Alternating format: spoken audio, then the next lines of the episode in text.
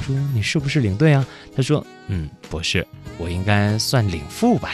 哎，他是领队吗？我不算领负责队人，这边负责一块，负责负责后哪一勤块，后勤，后期，啊，后勤，然那后就那是大家边有没那有饭边吃都靠你了。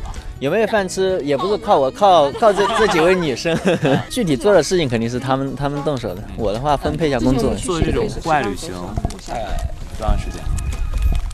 嗯，准确来讲应该有，嗯，算是两年了吧，两年的时间。对。那以前都是在杭州周边玩，哎，一般来说是在杭州周边，有时候骑骑车出去，然后有时候我们徒步出去，然后经常去的地方算是，呃，离浙江比较近的安徽比较经常去的。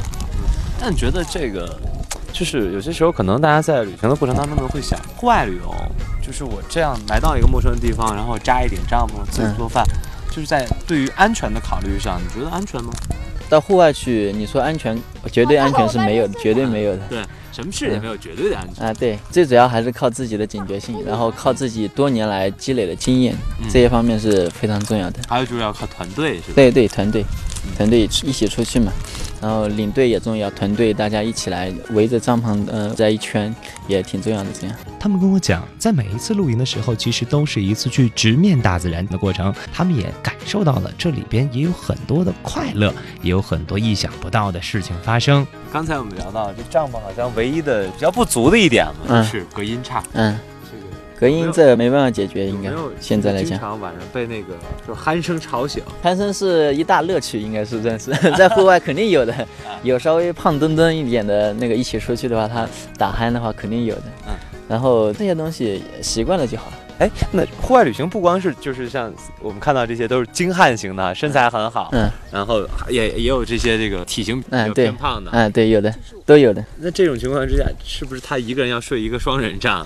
一般出去的话，会自己带帐篷。自己带帐篷的话，可以他一个人一个帐篷都没关系。啊，但是如果在户外条件有限，他自己没帐篷，那只能跟其他人借人家挤了帐篷，只能挤了。冬天还好，夏天就 吃不消了。哎，这个帐篷一般情况下不会被睡塌吧？啊要看帐篷的质量了呀，像这种帐篷，然后这里面的一般都挺好的，都是一两千块钱，像那个大帐篷要两千多块钱一顶的，这样的话防风防雨都不错的。像比较户外休闲一点的帐篷，比方说外面一点点的，嗯这些嗯，可能黄色的哎，可能下大雨的话就顶不住了。就会被吓塌掉。嗯，也不是塌掉，就是上面会漏水下去，或者下面有水渗上来，会有的。这样的帐篷有的，因为它这个本身价钱不高，质量也就一般了哎，对，一般了，视情况而论的。所以搭帐篷的时候，有时候还要看地形的，哎，这个搭帐篷需要技巧。肯定要技巧的。首先，它那个要选择适当的地形。一般来说，我们在山上户外的话，有斜坡是吧？啊斜坡了，我们搭帐篷不可能头在这边，然后斜坡它一直往下滚，是吧？然后只能是头朝上，脚朝下，这样搭才行。然后有时候是有趣的是，嗯、晚上下雨啊，嗯、它帐篷里面一滩水，然后、呃 吃着吃着，人慢慢往水滩里水滩里滑下去了，然后嗯、呃感觉到有点冰了，然后马上又上去， 上去之后，然后睡着之后又往往往下滑了，然后又上来。这这个下雨的时候会有遇到，对吧所以要选择地形的时候要注意一下就可以了。